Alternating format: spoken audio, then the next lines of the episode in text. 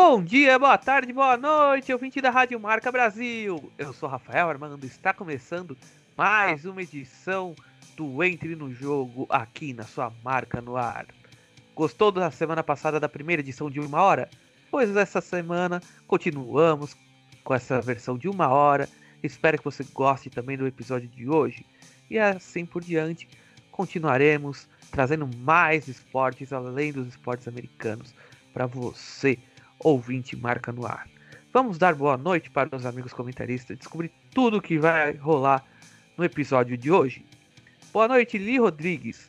Primeiro na NHL, o que você nos conta? Espero que tenha passado bem de final de semana também. Oi, Rafa, boa noite. Biagio, Marcão e a todos os que estão nos ouvindo. Passei muito bem o final de semana, muito obrigada. E hoje eu vou falar sobre os playoffs da NHL que já começaram de forma alucinante. Vou comentar alguns jogos e acho que dá para até dar uma préviazinha do que vai acontecer depois. Olha só, hein, Lili? Então não perca o quadro da NHL. Lucas Biagio, boa noite. Espero que também tenha tido um ótimo final de semana e que você vai nos contar na National Football League. Boa noite, Rafa, Lili, Marcão e a todos os ouvintes. Tive um belo final de semana sim, Rafa. Obrigado. Hoje eu vou falar do Packers que está de quarterback novo e as movimentações do mercado da bola oval que não param. Mercado da bola oval não para mesmo, hein? Semanalmente, mais informações, mais notícias sobre a movimentação na NFL. Boa noite, Marcos Rogério. Também espero que seu final de semana tenha sido muito bom e nos conte o que você vai falar na NBA. Boa noite, Rafa, Lili, Biad, amigos ouvintes. Fui, foi muito bem, graças a Deus, de, de final de semana. E na, no programa de hoje eu vou falar sobre as equipes classificadas para a pós-temporada da NBA. Beleza, Marcão. Obrigado. E eu, Rafael Armando, no quadro do beisebol, trarei uma transferência que foi muito marcante nesse final de semana Albert Pujols nos Dodgers e também as séries do final de semana é a classificação da Major League Baseball. E falando em beisebol, no momento olímpico de hoje, falaremos do esporte do diamante, do beisebol. Eu, Rafael Armando, contarei um resumo da história do beisebol, desde a sua criação, como que chegou no Brasil, e os nossos amigos comentaristas trarão mais dados. Como Marcos Rogério, o que você vai nos contar sobre o beisebol? Ô Rafa, eu vou contar sobre a hegemonia de um país é, aqui da América Central. Legal, Marcão. Então não perca. Lili Rodrigues, o que você vai nos contar no quadro do beisebol? Olha, Rafa, eu vou falar sobre o desempenho do Brasil no beisebol mundial. Valeu, Lili! Então descobriremos com a Lili Rodrigues como o nosso país está no ranking mundial, nossa seleção. Vamos descobrir. Boa noite, Lucas Biagio. E você, o que nos conta no quadro Momento Olímpico? Puxando a situação do nosso país, que a Lili vai trazer, eu vou trazer um pouquinho da história profissional de Paulo Orlando e Ian Gomes, os dois únicos brasileiros campeões da Major League Baseball até agora. É isso aí, Paulo Orlando campeão pelos Royals, Ian Gomes campeão pelos Nationals. Então, tudo isso no programa de hoje aqui na Rádio Marca Brasil, a sua marca no ar. O Entre no Jogo começa agora. Beisebol! Home run!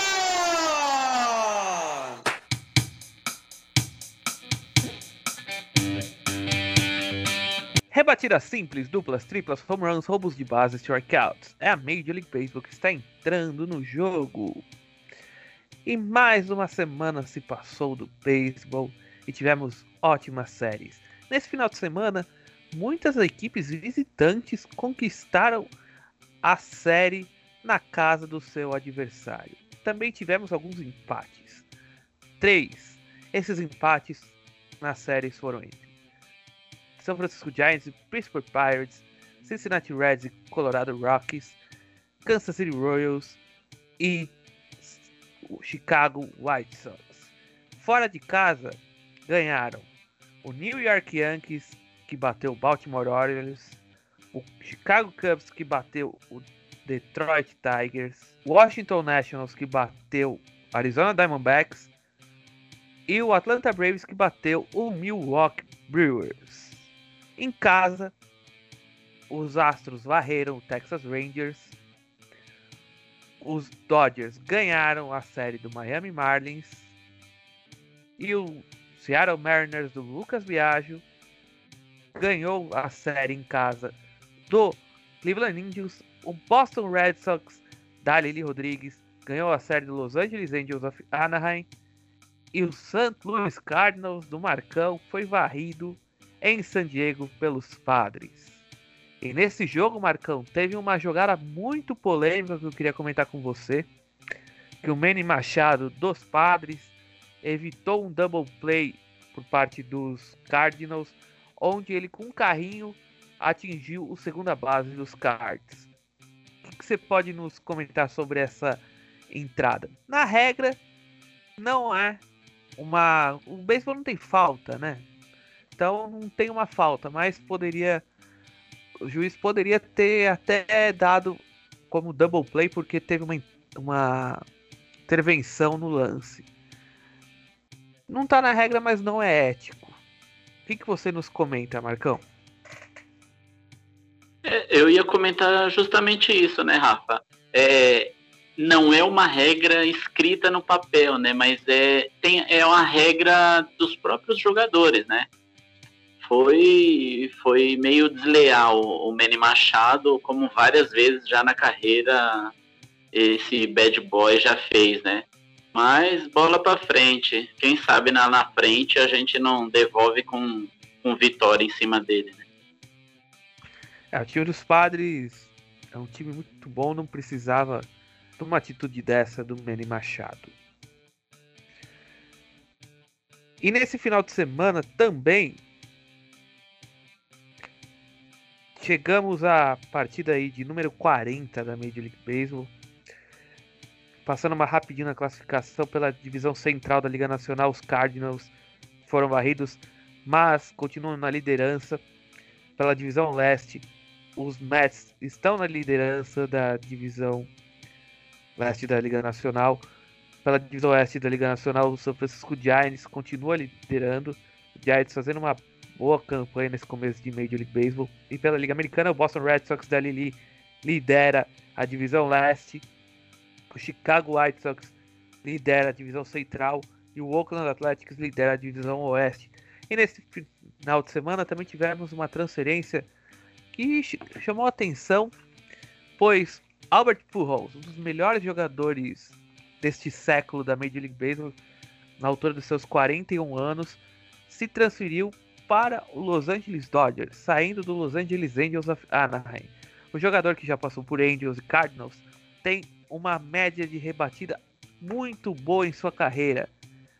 Nas 10.925 at-bats que ele enfrentou arremessadores, tem 3.253 é, rebatidas, uma média de 29,8% na carreira, uma carreira longa com uma média muito alta rebatendo ainda 667 home runs. O primeira base, nascido na República Dominicana, chega para um time já forte, como talvez provavelmente fim de carreira, mas ainda um grande jogador e promete ajudar os Dodgers a conquistar o bicampeonato da World Series. Por enquanto foi isso. Mais tarde no programa, o momento olímpico, também com beisebol aqui no Entre no Jogo da sua Rádio Marca Brasil, a sua marca no ar.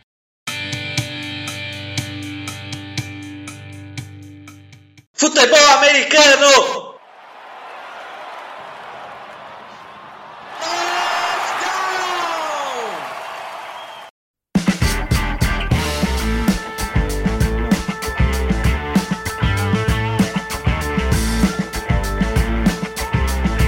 E agora, dando continuidade aqui nos, nos esportes americanos da Rádio Marca Brasil, o Lucas Biagio nos contará tudo o que rola na National Football League. É com você, Biagio. Vamos lá, Rafa. O Green Bay Packers fechou um contrato de um ano com o quarterback Blake Burrows. Com isso, a franquia passa a ter três quarterbacks no elenco: Aaron Rodgers, Jordan Love e Bortles. A intenção de. A, situação de, de, Green Bay está indefinida até o momento. O Rodgers, MVP da temporada de 2020, quer sair da equipe e Love ainda não entrou em campo. Então, ter mais um quarterback no elenco faz sentido para a comissão técnica. Selecionado pelo Jacksonville Jaguars no draft de 2014, Burrows chegou a disputar uma final de conferência em 2017 porém foi cortado em 2019 e desde então passou pelos Broncos e Rams como reserva. O wide receiver Marquise Lee, ex-Jaguars e Patriots, acertou com o San Francisco 49ers um contrato de um ano. O defensive end Ryan Kerrigan deixou o Washington Football Team após 10 anos e assinou com os Eagles, rival de divisão, por um ano. E com essa perda, a franquia de Washington contratou o safety Bob McCann, ex-Miami Dolphins, por um ano para, para acrescentar a, a versatilidade da secundária. O New York Giants contratou o wide receiver Kev, é, Kelvin Benjamin, que poderá jogar na posição de tight para fortalecer a posição. O kicker Ed Pinheiro, ex-Bears, foi contratado pelos Colts por um ano e agora vai disputar a vaga com o Rodrigo Blankenship, aquele que é filho de brasileiros. O Kansas City Chiefs adquiriu, adquiriu o cornerback Mike Hughes via troca com o Minnesota, é, Minnesota Vikings, a franquia da NFC Norte receberá uma escolha de sexta rodada do draft de 2022, enquanto Hughes e uma escolha de sétima rodada em 2022 ficam com Kansas City. E também tivemos dispensas. O Jacksonville Jaguars rescindiu o contrato com o running back Michael Armstead, que ficou a temporada passada toda de fora por complicações da Covid-19 e lesões. E os Broncos cortaram o tackle Jawan James, após sofrer lesão no tendão de Aquiles durante um treino fora das instalações do time, que azar, né? E para terminar, a olheira executiva Kelly Klein foi contra contratada pelo Denver Broncos como diretora executiva de operações de futebol americano e conselheira especial do General Manager, manager fazendo dela a mulher de mais alto cargo em operações de futebol americano em um clube da liga. Acredita-se que ela também seja a mulher mais influente entre os olheiros executivos da história da NFL. Que legal, né? Que isso vira uma rotina. E por hoje é só, pessoal. Valeu! Valeu, Lucas!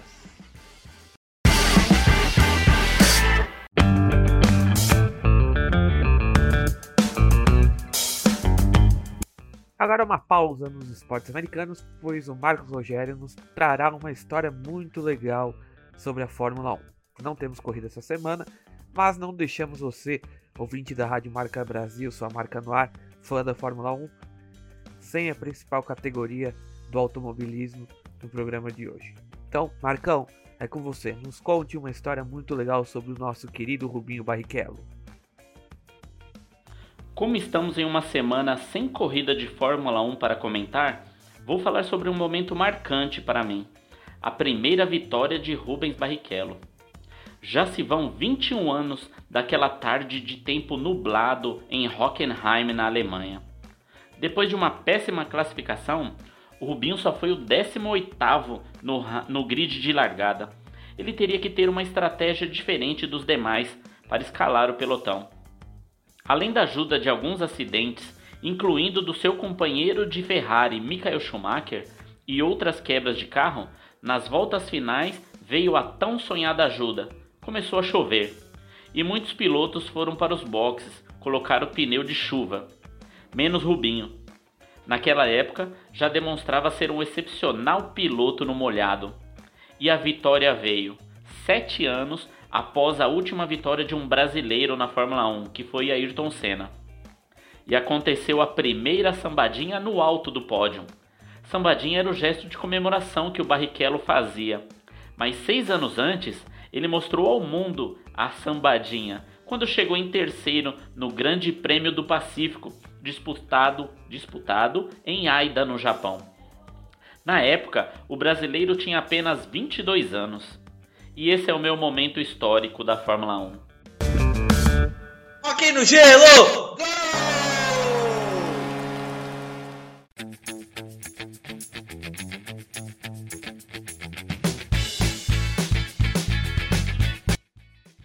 Agora um esporte do gelo. Lili Rodrigues, nos conte tudo o que está acontecendo na National Hockey League. Pois é, Rafa, finalmente chegou o tão esperado momento da NHL, os playoffs da Stanley Cup. E hoje eu vou contar sobre dois jogos que foram destaques nas quadras de gelo. O primeiro foi um jogo apertado e disputado do início ao fim, onde o Minnesota Wild não se importou em jogar contra o favoritismo do Las Vegas, Las Vegas Golden Knights na T-Mobile Arena, aquela arena maravilhosa, e venceu a partida no overtime. Então, mesmo que eles estivessem lá desde o início da partida, teve o Fleury do, do Las Vegas Golden Knights, ele somou, o goleirão somou 29 defesas ao longo de todo o jogo, e assim como uh, o próprio goleiro do Minnesota Wild, Can Talbot. Eles, os dois goleiros tiveram defesaças e mesmo assim foi um jogo que, cheio de gols. É, mesmo com a insistência de não zerar, não tirar o marcador do zero, a partida foi decidida no extra tempo lá, o overtime, né? É, no overtime é, teve uma mudança, porque aí foi quando começaram aqueles gols. Com aproximadamente 3 minutos do puck no gelo, o Marcos Foligno fez uma boa jogada lá atrás do gol do Fleury e serviu o Joel Eriksson com um arremate incrível para o gol, que contou ainda com o desvio lá do companheiro dele, o Jordan Greenway, para dar a vitória ao Wild. É, essa sequência da série do, de sete jogos, porque são os, todos os times vão jogar dessa vez sete jogos, né? Diferente do, do ano passado, a última temporada.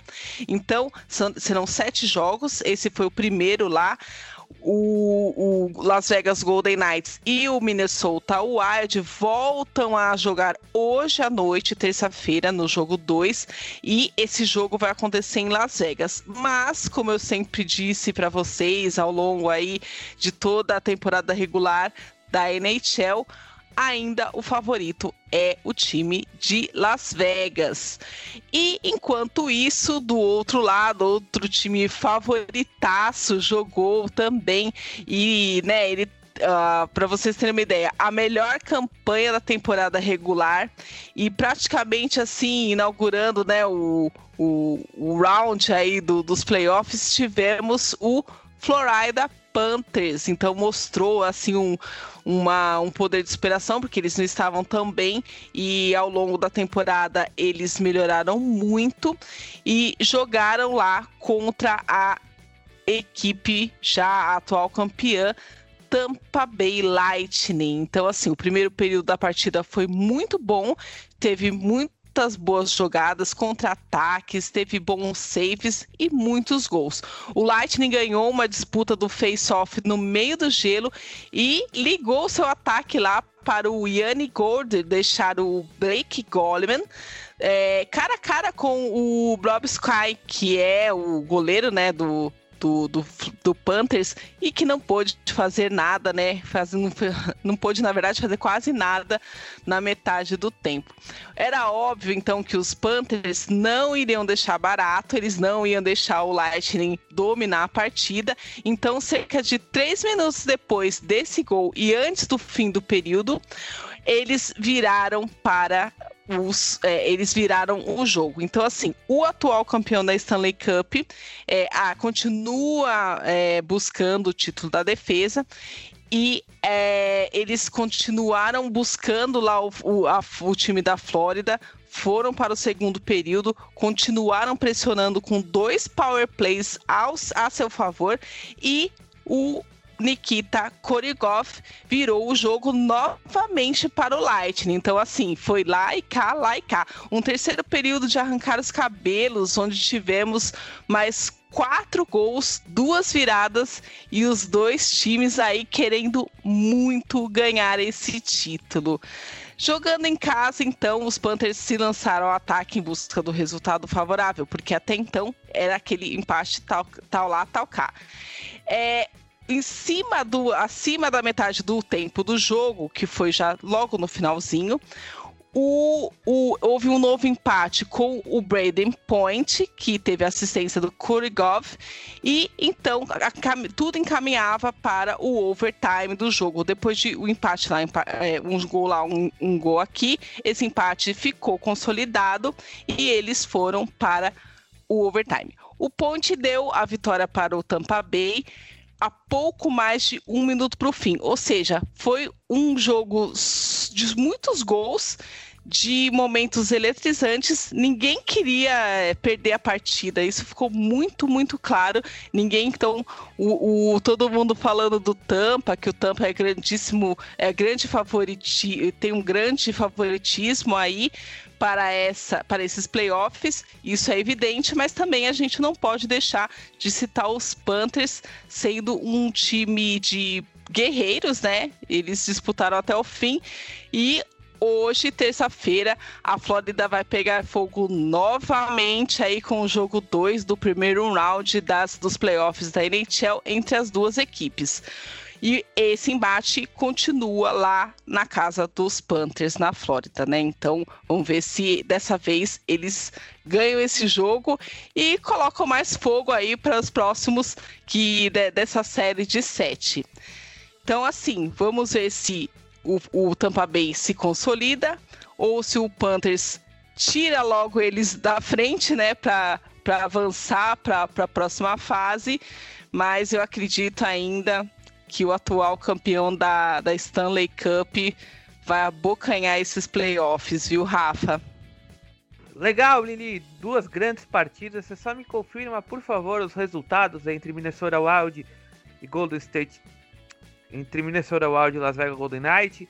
E Tampa Bay Lightning e Florida Panthers, por favor. Olha, então o do Tampa Bay ele ganhou de é, 5 a 4 contra, o contra a Flórida, né?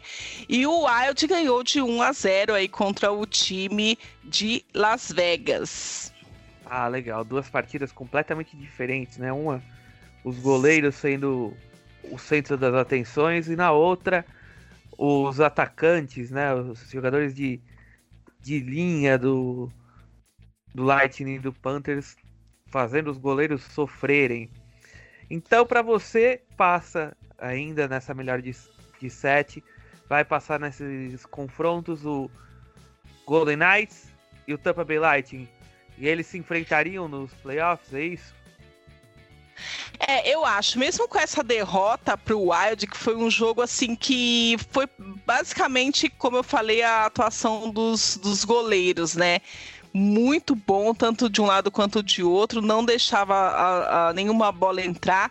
E o Wade pegou ali um, assim, por muita sorte, por muito pouco, conseguiu então marcar. Só que eu acho que, que os outros jogos vão mostrar a a assim, tipo, toda a história, né, toda a predominância do, do Las Vegas. E eu acho que o problema do Las Vegas, na verdade, nessa chave, é que se ele passar, ele provavelmente pega o Colorado Avalanche, que é o primeiro da divisão. Então, assim, é, todo mundo, inclusive toda a imprensa esportiva dos Estados Unidos, aponta inclusive o, o, o próprio Colorado ganhando do Lightning caso o, a equipe de Tampa Bay vá para a final, né? Vá para a, a disputa da Stanley Cup. Então, eu acho que o Las Vegas, a gente sempre está apostando neles, mas eles têm um, um embate aí muito mais pesado que é o próximo jogo que tu, tudo leva a crer, né, que vai ser contra o Colorado Avalanche.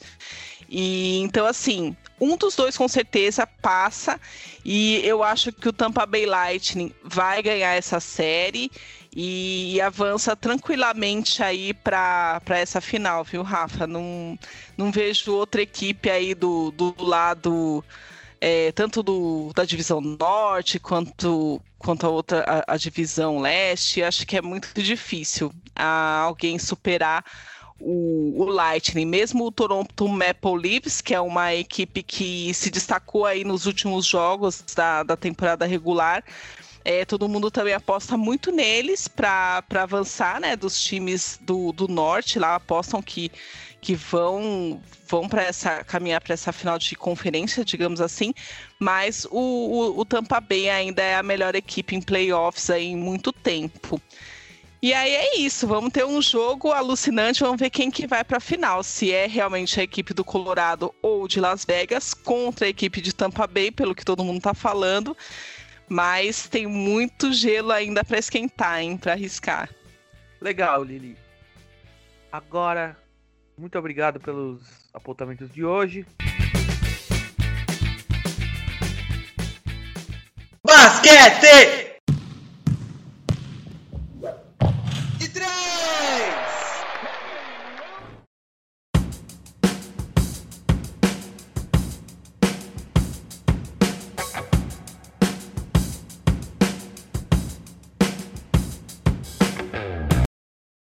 agora vamos com o esporte da bola laranja. Marcos Rogério, nos conte tudo sobre a NBA. Vamos lá, Rafa. Numa rodada sem muitas emoções, ficou decidido os confrontos do play-in e os classificados direto para os playoffs da NBA, temporada 2020-2021. Dois jogos poderiam trocar a classificação de direta para o play-in Portland Trail Blazers, que enfrentava o Denver Nuggets, e o Los Angeles Lakers, que enfrentavam o New Orleans Pelicans. Chegaram para o domingo com a mesma campanha. A equipe que perdesse o confronto estaria no play-in. E se as duas equipes perdessem ou as duas equipes ganhassem os seus confrontos, manteria a tabela que estava, né? Portland em sexto, direto para os playoffs, e o Lakers em sétimo, para o play-in. O Portland enfrentou nos seus domínios lá no estado do Oregon o Denver Nuggets. E a equipe visitante não fez muito esforço para ganhar a partida. Tirando Nikola Jokic, que tenta ganhar o prêmio de MVP, os titulares somados fizeram apenas 17 pontos e não ficaram muito tempo em quadra. Aí ficou fácil para o time do Oregon. Vitória por 132 a 116 e classificação direta para os playoffs e o Denver Nuggets, que com a derrota escapou de pegar os Lakers na, na primeira rodada dos playoffs. Aí vai pegar novamente os Trail Blazers. Pode ser o castigo. Os Lakers passaram fácil pelo New Orleans Pelicans, né? com uma ótima atuação dos astros LeBron James e Anthony Davis. Amanhã teremos Lakers e Warriors, e Memphis Grizzlies e San Antonio Spurs, pela primeira rodada do play-in da Conferência Oeste. O vencedor de Los Angeles Lakers e Golden State Warriors se classifica para os playoffs direto. E o perdedor pegará o vencedor de Memphis e Spurs para pegar a última vaga para os playoffs. Quem se classificou direto pela Conferência Oeste, em primeiro lugar, Utah Jazz, em segundo, Phoenix Suns, em terceiro, Denver Nuggets, em quarto, Los Angeles Clippers em quinto, Dallas Mavericks e em sexto, o Portland Trail Blazers. Já do lado leste, já estava tudo decidido. Quem se classificou para o play-in e os confrontos. Para o play-in, Boston Celtics vai sétimo colocado, enfrentará o Washington Wizards, o oitavo. E o vencedor, ao vencedor, a vaga para os playoffs. Ao perdedor, resta tentar a vaga contra o vencedor do confronto entre Indiana Pacers, que ficou em nono, contra o Charlotte Hornets, que ficou em décimo.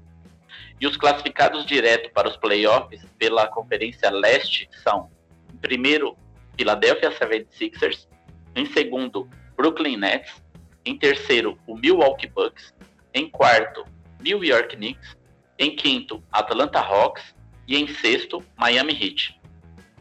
O play-in em jogo único da Conferência Leste ocorre neste exato momento em que estamos no ar. Na próxima terça-feira, trarei como ficou o chaveamento da pós-temporada da NBA, o melhor basquete do mundo me no melhor programa de esportes americanos, o Entre no Jogo, da sua rádio Marca Brasil, a sua marca no ar. Valeu, Marcão!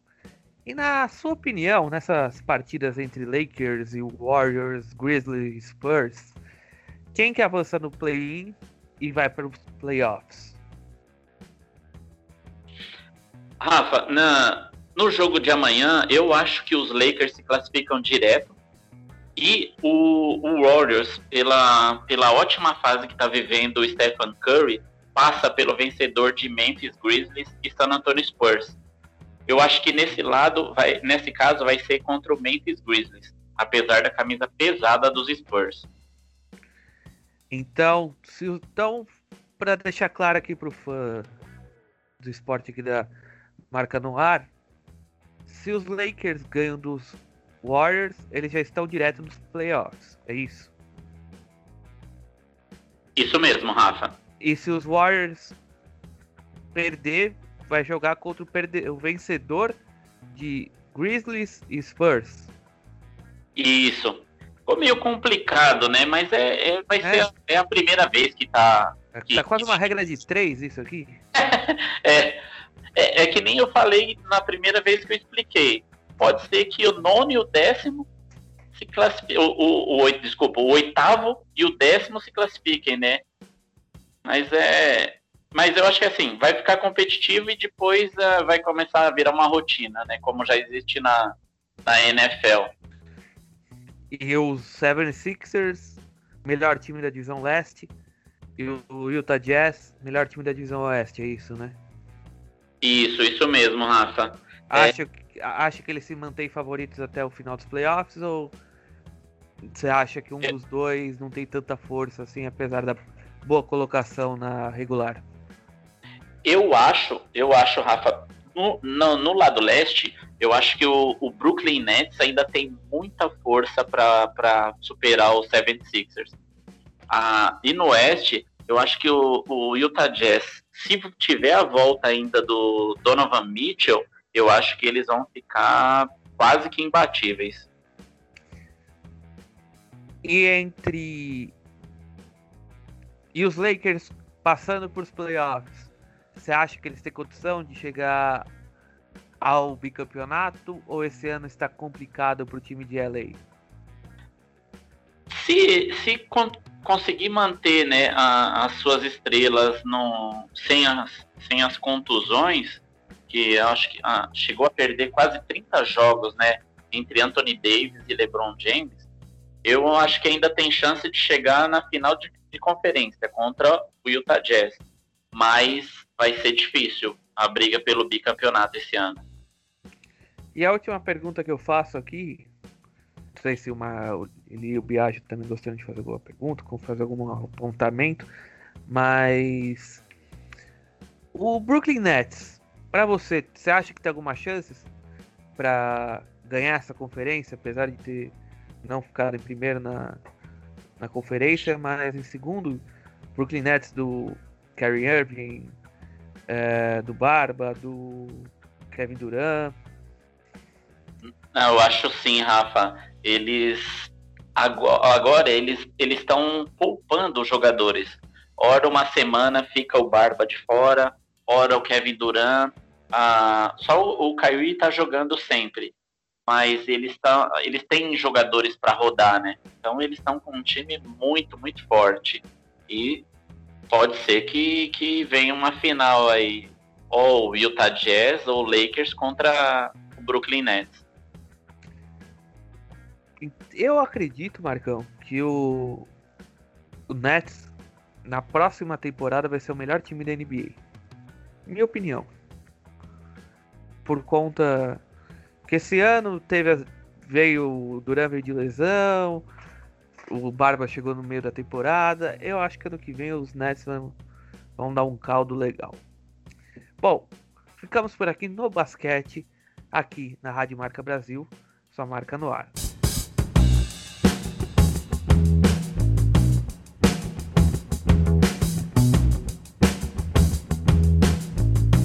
E agora vamos mudar a chavinha e partir para o esporte olímpico da semana no momento olímpico.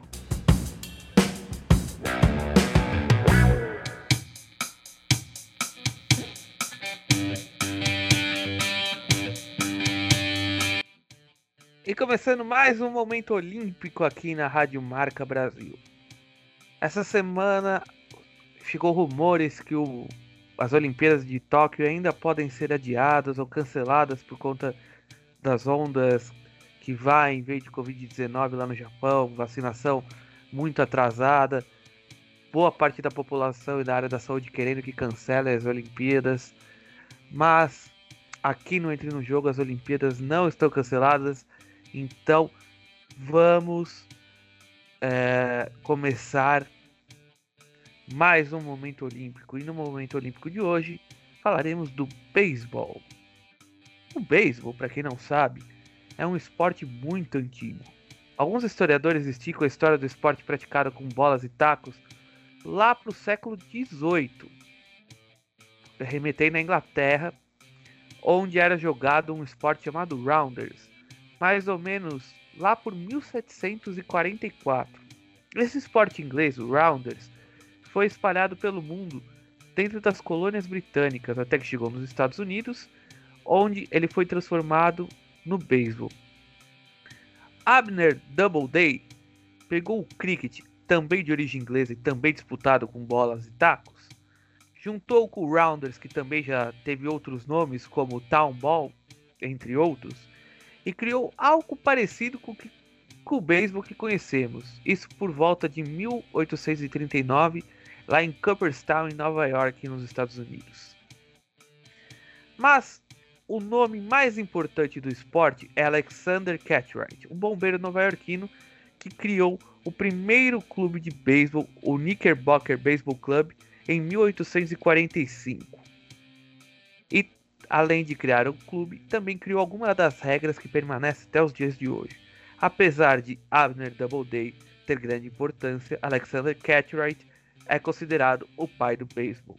O esporte logo se espalhou nos Estados Unidos e alguns times que surgiram ainda no século XIX existem até os dias de hoje, sendo, sendo a franquia Braves, o Chicago Cubs e o Cincinnati Reds os três mais antigos dos que permanecem até hoje. Os Dodgers, os Giants também todos todas franquias lá do século XIX, mas essas três citadas são as mais antigas. Agora voltando para as Olimpíadas, o esporte foi oficialmente incluído somente nas Olimpíadas de Barcelona em 1992, ficando no quadro fixo dos Jogos até Pequim 2008. Desde as Olimpíadas de Londres de 2012, o beisebol voltou para a categoria de esporte e exibição e só é incluído em países que levam o beisebol como um dos esportes nacionais, caso do Japão nas Olimpíadas de Tóquio de 2020 e 2021. O beisebol também é muito forte em países como Japão, Coreia do Sul, Venezuela, Equador, Colômbia, países do Caribe em geral, Cuba, Porto Rico, República Dominicana, entre outros países da América Central. Uma Olimpíadas em qualquer um desses países com certeza teria o beisebol incluído em seu quadro.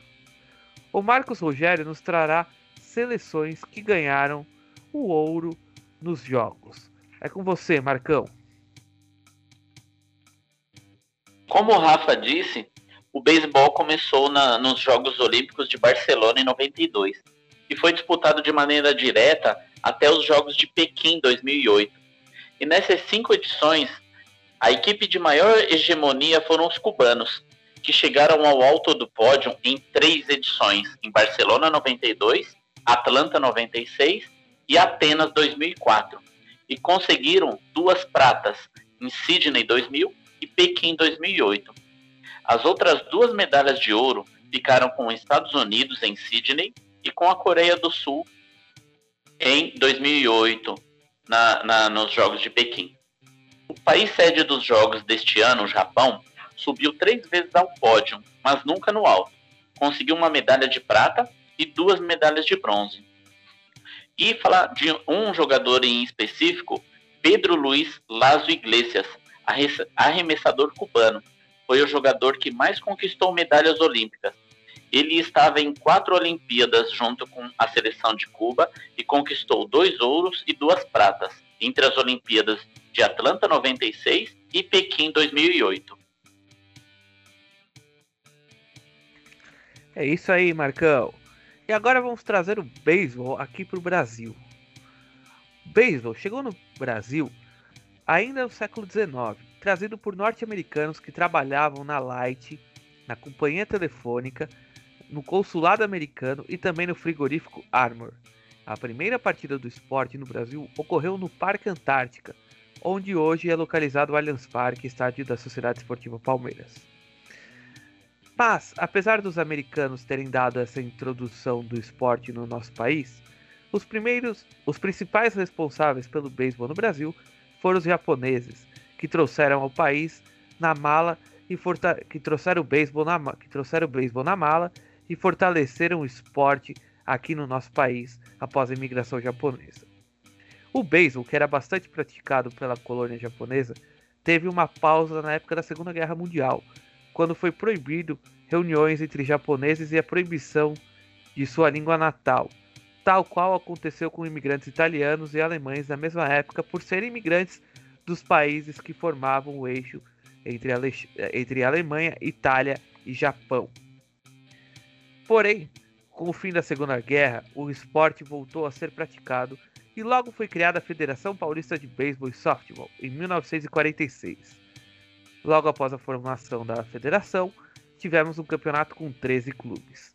Em 1990, foi criada a Confederação Brasileira de Beisebol e Softball, que comanda o esporte aqui no nosso país.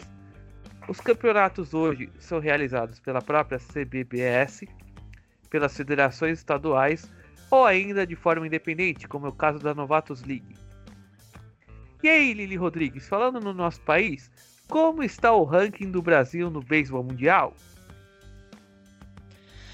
Olha, Rafa, antes um pouquinho de falar propriamente né, do, do dos, é, dos acontecimentos em relação ao beisebol aqui no Brasil, é, uma coisa tem que deixar bem clara, né? E é verdade que esse não é um dos esportes mais populares aqui no país. Porém, dentre as 86 seleções inclusas no ranking mundial da modalidade, o Brasil aparece em vigésimo, vigésima primeira colocação.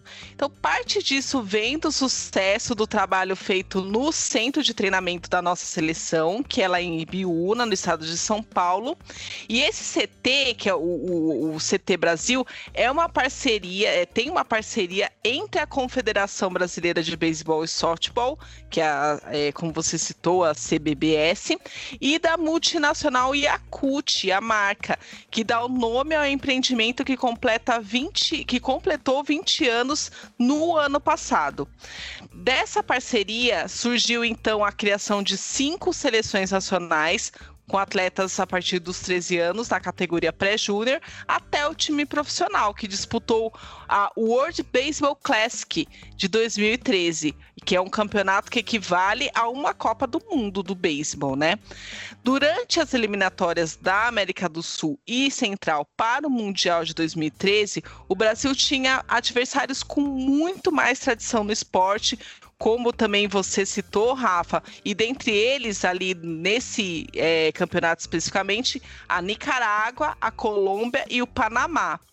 Mesmo desacreditada, a seleção brasileira venceu todas as suas partidas e derrotou o Panamá no jogo decisivo para garantir a vaga histórica na WBC. Já na WBC, que é da World Baseball Classic, a nossa seleção acabou perdendo todos os jogos ao cair em um grupo com alguns dos times mais fortes do mundo: Japão, Cuba e China. Ou seja, um belo grupo da morte. Mas é preciso destacar que não é só de sucesso que vive essa modalidade. Apesar do bom ranking atualmente, o Brasil não se classificou para os Jogos Pan-Americanos de Lima no ano retrasado e, consequentemente, ficou de fora dos Jogos Olímpicos de Tóquio, infelizmente. Agora, o objetivo é voltar a classificar, o Brasil para o AWBC, que foi reagendado para 2023 por conta da pandemia do coronavírus. E uh, dias antes de ser declarada essa pandemia, inclusive, a seleção estava nos Estados Unidos pronta para jogar esse evento classificatório. Então não rolou, teve que ser postergada, né? Então em 2023 vai vão, vão acontecer esses jogos para essa classificação. Então Resta a nós, é continuar torcendo pelo Brasil, que infelizmente não vai para Tóquio, mas vai para essa tentativa aí de mais uma WBC. E sabe que esse centro de treinamento de Biúna, né? Ele é muito importante mesmo para a formação de atletas aqui do Brasil. É, inclusive, é, o Biagio aqui pode confirmar, quando a gente entrevistou o Jean Tomé para o nosso TCC, jogador da seleção brasileira, lá eles aprendem línguas, é, inglês e japonês, que são os, as principais ligas, né? E essa exporta muitos jogadores para os times das ligas menores. O Brasil tem muitos atletas nas ligas menores do beisebol. Nos Estados Unidos tem atletas no Japão, é, no Japão e e até mesmo a República Dominicana, né, aqui na América do Sul, Sim. Latina também tem bastante. Tem bastante brasileiro. E até o começo, até o ano passado, né, com a pandemia, esse centro de treinamento tinha uma ligação direta com a Major League Baseball, né? Só que por conta da pandemia foi pausado esse esse esse intercâmbio, porque vinha jogadores de outros países treinar aqui também no Brasil. Uma pena, mas espero que assim que acaba a pandemia esse esse essa parceria volte e traga muitos frutos para o beisebol brasileiro, né? E dois desses frutos brasileiros que foram trazidos e dois desses frutos brasileiros que deram muito certo nos Estados Unidos foi o Ian Gomes do Washington Nationals e o Paulo Orlando do, que jogou no Kansas City Royals. O Lucas Viaja agora então vai nos contar um pouco da história do Paulo Orlando e do Ian Gomes. É com você, Lucas. Beleza, Rafa, vamos lá, né? Então já falando dos nossos brasileiros aí, né? Eu vou começar pelo Paulo Orlando, que é natural de São Paulo. O outfielder foi tentar a carreira no esporte na República Dominicana e Venezuela com 20 anos de idade, até ser descoberto e contratado por um olheiro cubano do Chicago White Sox. Mas antes de ir para a liga, para a liga principal, né, MLB, Orlando passou por algumas equipes da, das ligas menores, como o Canapolis Intimidators pela Single A e no Winston-Salem Dash pela Single A Advance, como jogador emprestado da franquia de Chicago. A partir de 2008, seus direitos contratuais foram adquiridos pelo Kansas City Royals, em uma troca pelo arremessador Horácio Ramírez, e nessa época até 2014. Continuou atuando pelas ligas menores, só que pelos times de Wilmington Blue Rocks, da Single A Advance, e Northwest Arkansas Naturals, da Double A. Em 2015 fez sua estreia na MLB pelos Royals, conseguindo quatro triplas em suas quatro primeiras rebatidas, até que em novembro do mesmo ano se tornou o primeiro brasileiro campeão da World Series. Pela seleção brasileira, disputou os Jogos Pan-Americanos de 2007 no Rio de Janeiro, que terminou em, terceiro, em terceira no grupo, sendo derrotada pelos Estados Unidos e República Dominicana, e vencendo apenas o jogo contra a Nicarágua. E hoje Orlando atua pelo Tecolotes de los Dos Laredos, da Liga Profissional Mexicana. E o segundo é o catcher Ian Gomes, que jogou em diversas posições em, é, em campo pela Universidade do Tennessee na Conferência Sudeste da NCAA da primeira divisão. Depois de sua primeira temporada, foi nomeado NCAA Division One Freshman All-American, uma espécie de calouro do ano uma grande premiação para o brasileiro, né? Ian foi, é, Ian foi também escolhido no draft de, de, da MLB em 2008 pelo Boston Red Sox, mas ele não assinou o contrato por preferir ter mais uma temporada de juniores. Até que no ano seguinte foi draftado pelo Toronto Blue Jays, assinando o contrato dessa vez. Sua estreia na liga foi em 2012, se tornando o primeiro jogador de beisebol brasileiro da história a atuar na MLB. De 2013 a 2018, defendeu a equipe do Cleveland Indians até ser negociado com o Washington Nationals, antes da temporada de 2009, onde atua até hoje. E foi uma baita, uma baita negociação, porque no mesmo ano foi campeão da World Series pela franquia, sendo o primeiro título do time e, e Ian sendo o segundo brasileiro campeão mundial. E esses são os nossos campeões.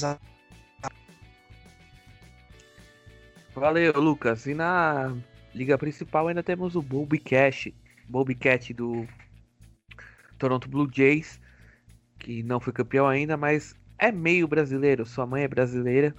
E se eu não me engano, posso estar enganado aqui, eu acho que ele atua em seleções pela nossa seleção. Vamos torcer para o beisebol voltar. Ô Rafa, também tem. Só para não te interromper, é, tem o. Já interrompendo, né? A gente também tem o André Rienzo. Verdade. Que ele é jogador da, dos Marlins, né? Sim, sim, verdade.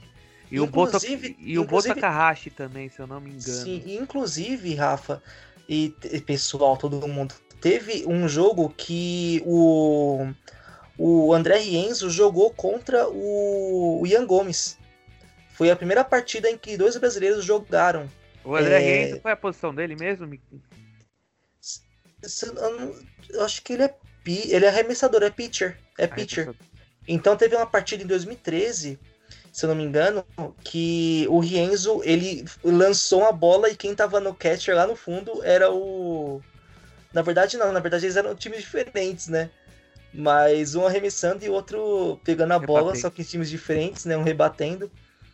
Então foi bem legal isso, né? O, o, o Rienzo é, é, arremessando e o Ian Gomes rebatendo. É o Brasil se expandindo. E tem muito mais jogador brasileiro que as pessoas acham que, por exemplo, o beisebol não é um esporte tão, tão comum aqui no Brasil, né? É, tem mais brasileiros jogando beisebol nos Estados Unidos do que o próprio basquete, que a gente sempre se acostumou a ver brasileiros jogando NBA, né? Se pegar ligas principais, ligas menores do beisebol, tem mais brasileiros espalhados pelo beisebol do que pelo, pela NBA. Gostou da história do beisebol, ouvinte da Rádio Marca Brasil? Na semana que vem tem um esporte que eu sei que o Lucas Viajo gosta muito, pratica e quase virou jogador. Fala pra galera qual é esse esporte, Lucas. É o voleibol, Rafa. Então, na semana que vem, história do, do vôlei, jogadores importantes, desempenho do Brasil.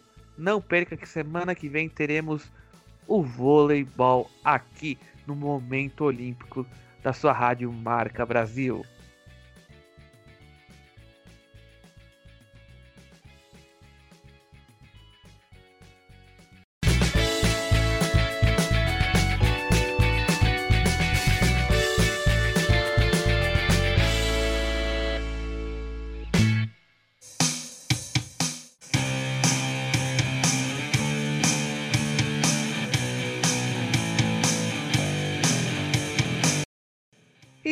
Estamos encerrando mais uma edição do Entre no Jogo aqui na Rádio Marca Brasil. A segunda edição com uma hora. Não perca então o Entre no Jogo toda semana, o programa inédito às 22 horas às terças-feiras aqui na Rádio Marca Brasil e as reprises às quintas também às 22 horas e aos sábados às 11 horas da manhã. Antes era às 11h30, agora passou para as 11 horas. Porque, como eu disse, uma hora de programa. Tá gostando de uma hora? Manda uma mensagem lá no nosso Instagram, arroba no Jogo Oficial, e nos incentive semanalmente mais um programa Entre no Jogo aqui, na sua marca no ar. Agora vamos dar boa noite aos amigos comentaristas. Boa noite, Lili Rodrigues. Uma ótima semana para você. Obrigada, Rafa. Boa noite para você, para o Biagio, para o Marcão, para todos os que nos ouviram hoje. Se cuidem, boa semana e até a próxima com mais notícias do esporte aqui na sua marca no ar. Valeu, Lili. Boa noite, Lucas Biagio. Uma ótima semana para você. Boa noite, Rafa, para você também. Boa noite, Lili, Marcão e a todos os ouvintes. Até semana que vem com mais NFL e o voleibol no Giro Olímpico. É isso aí. Valeu, Lucas. Boa noite, Marcos Rogério. Uma ótima semana para você. Boa noite, Rafa, Lili, Biade, amigos ouvintes. Uma ótima semana. Fiquem com Deus e continue se cuidando. Terça-feira que vem tem mais. Valeu, Marcão. Agora eu, Rafael Armando, me despeço com um grande abraço Até a semana que vem. Se cuidem, pois a pandemia não acabou. E na semana que vem a gente está de volta com muito esporte: beisebol, futebol americano, basquete, hockey no gelo, Fórmula 1, vôlei. Não perca. Até a semana que vem. Um grande abraço e fui!